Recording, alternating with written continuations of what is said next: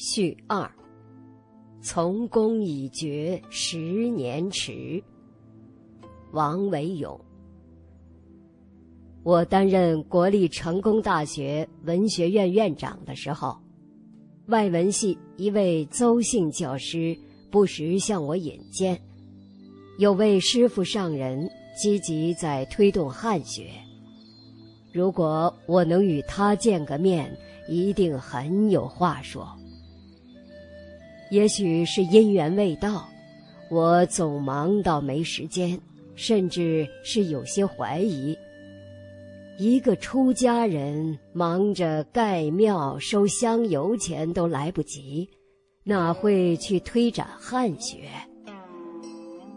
拗不过邹教授一再邀请，在卸任院长职务的前两个月，我终于去了一趟。师傅上人下榻的极乐寺拜见他，就这么一见面，我真有从公已决十年迟的感受。从此，在我忙碌的生活中，又多了一项为老和尚推动汉学的工作，甚至不办理延退，一头栽进了这充满法喜的世界。师傅上人究竟有多少法力？大家可以去拜读《净空老法师九十年谱》一书。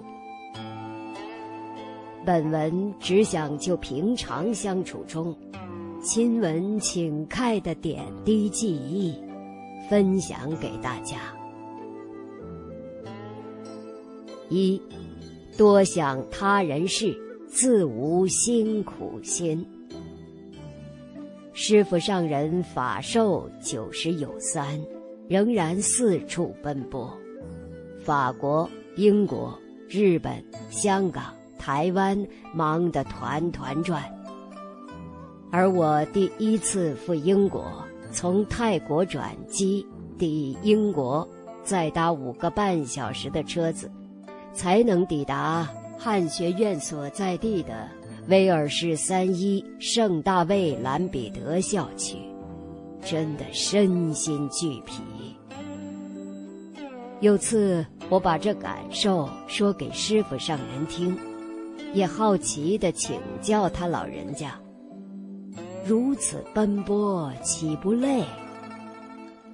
只见他老人家很祥和地回答：多想别人，自己就不累。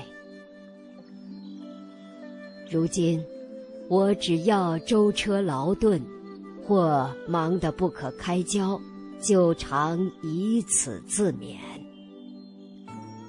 譬如同事见我不申请延长退休年限，还老远的跑到英国去教书，便对我说：“您在专业领域已硕果累累，可到处兜售。”为何还要重新播种培苗？不是退休了吗？但想到汉学院置身异国，师资需求恐急，学生求职若渴，桥畔教师若望云霓的处境，我不但不累，还真跃跃欲试，不知。老之将至，师傅上人一句话，恰似醍醐灌顶，顿觉精神抖擞。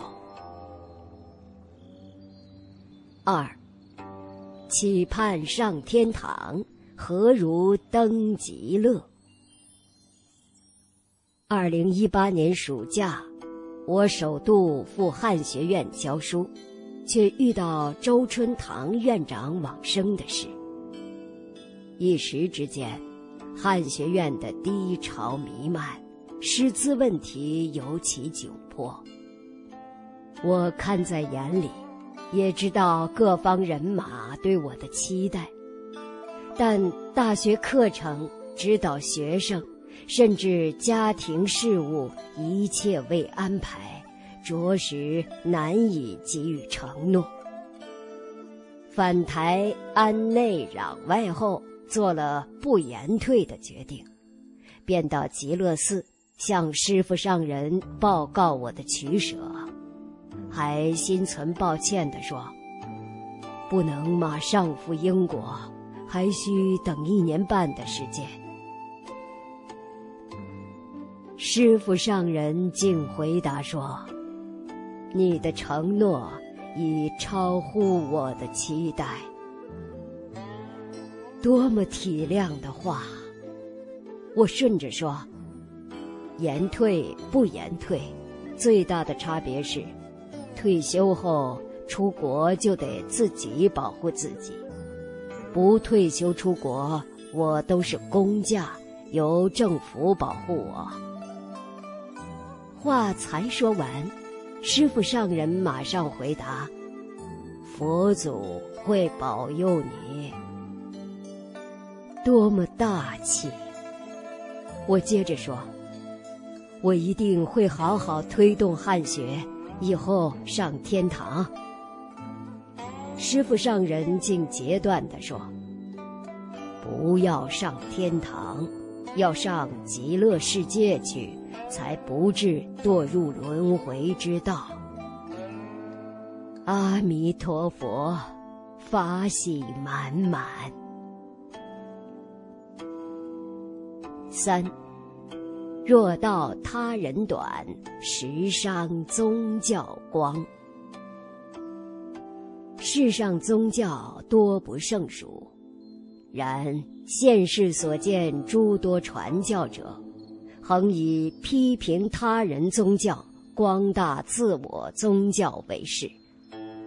师傅上人则以此为戒，并引印度孔雀王朝阿育王的呼吁，应该宽容对待其他宗教为例，强调一味批评他人宗教的不是，就是损自己宗教的德。万万使不得，也就是存有这样的气度，净空上人才能和世上许多的宗教领袖热络交流，甚至被联合国教科文组织推为宗教团体的永久荣誉主席，还在巴黎为师傅上人规划出一个办公室。让他老人家得以借此空间推展“万教归一神，神爱世人”的理念。师傅上人是真正做到了。当他邀请世界宗教大使来台湾参观汉学一条龙的教学时，我有幸与这些大使共进晚餐。虽只是一顿餐叙，已可领略，爱足以联系各宗教的情感，也确乎是一座无形的心桥。说无形，却是师傅上人费了无数的下午茶时间营造出来的。我们享受成果之余，莫忘感恩辛苦播种的人。四，尊师崇圣道，难报是亲恩。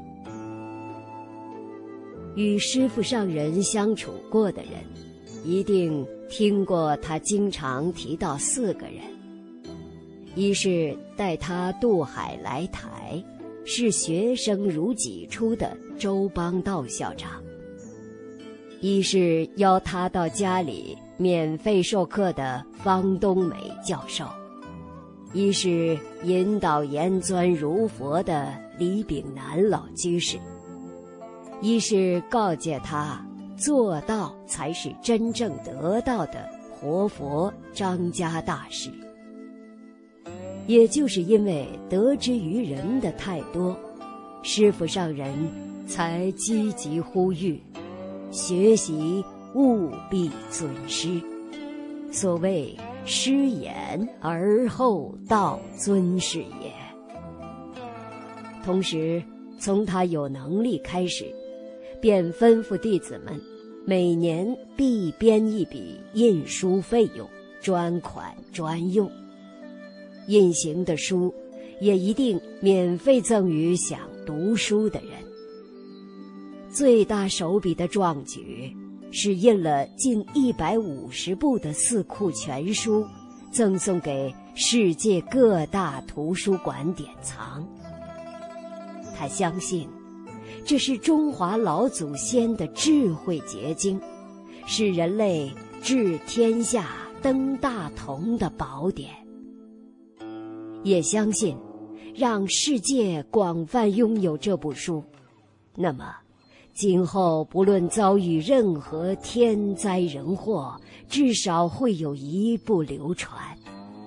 只要有一部流传，世界的治理就会有依据。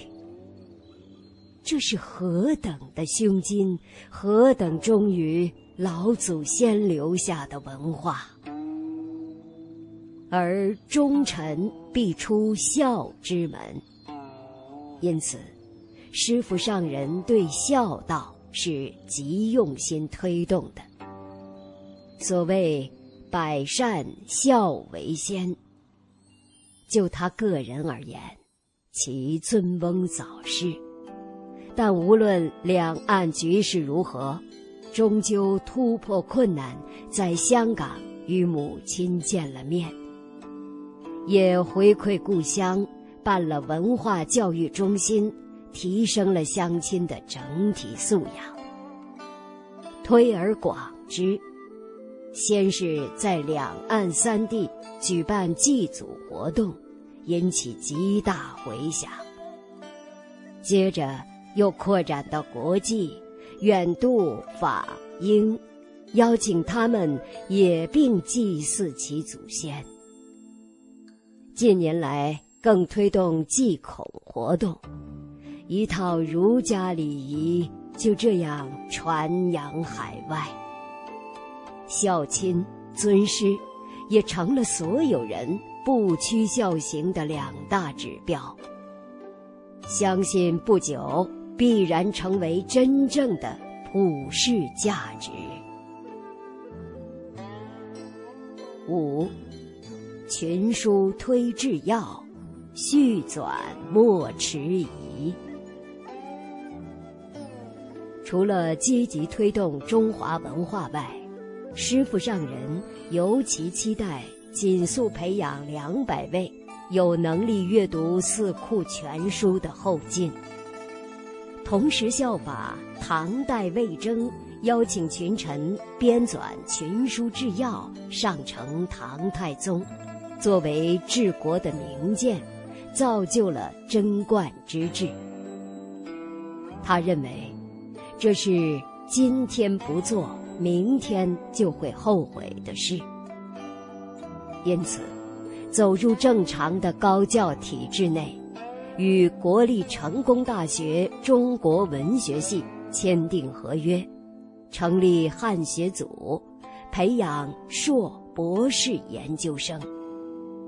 同时，于英国威尔士三一圣大卫大学成立汉学院，先招收硕士班研究生，再招收大学部学生。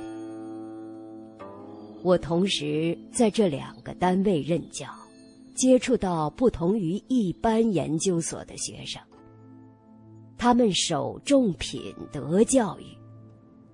尽管本科并非中文系，甚至根本未上过大学，但每个人对汉学的热衷，具有某一学门的根底，则是一致的，也很能认同师傅上人一门深入、长时熏修的教学主张。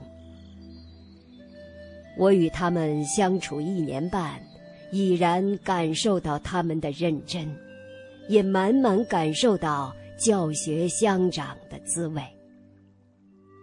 此外，师傅上人还积极推动汉学一条龙措施，希望两百位投入汉学的人才及早培养出来，为续编群书制药而努力。而群书制药的内容，在师傅上人鼓吹下，外国政教领袖也起了兴趣，于是才有白话英文的简要本出现，也就是《群书治要三六零》。第一位读者应该是马来西亚九十三高龄的马哈迪总统。威尔士三一圣大卫大学校长休斯先生也读过。以群书治要供世界领袖作为治国的蓝本，已跨出了一小步。汉学院的师生更应该有击溃步至千里的宏愿，续编这一部书。以上。是我这四年接触师傅上人以来所见所闻的点滴活水，已然滋润奔波疲累的心，颇有蓄势待发的生命力。希望真能为发扬汉学助一臂之力，早日达成师傅上人的期待，看到以和为贵的。大同世界，吾妻老有所终，壮有所用，幼有所长，鳏寡孤独废疾皆有所养，我也就可以不上天堂，到极乐世界去。阿弥陀佛。国立成功大学名誉教授王维勇，老和尚的身教编辑小组。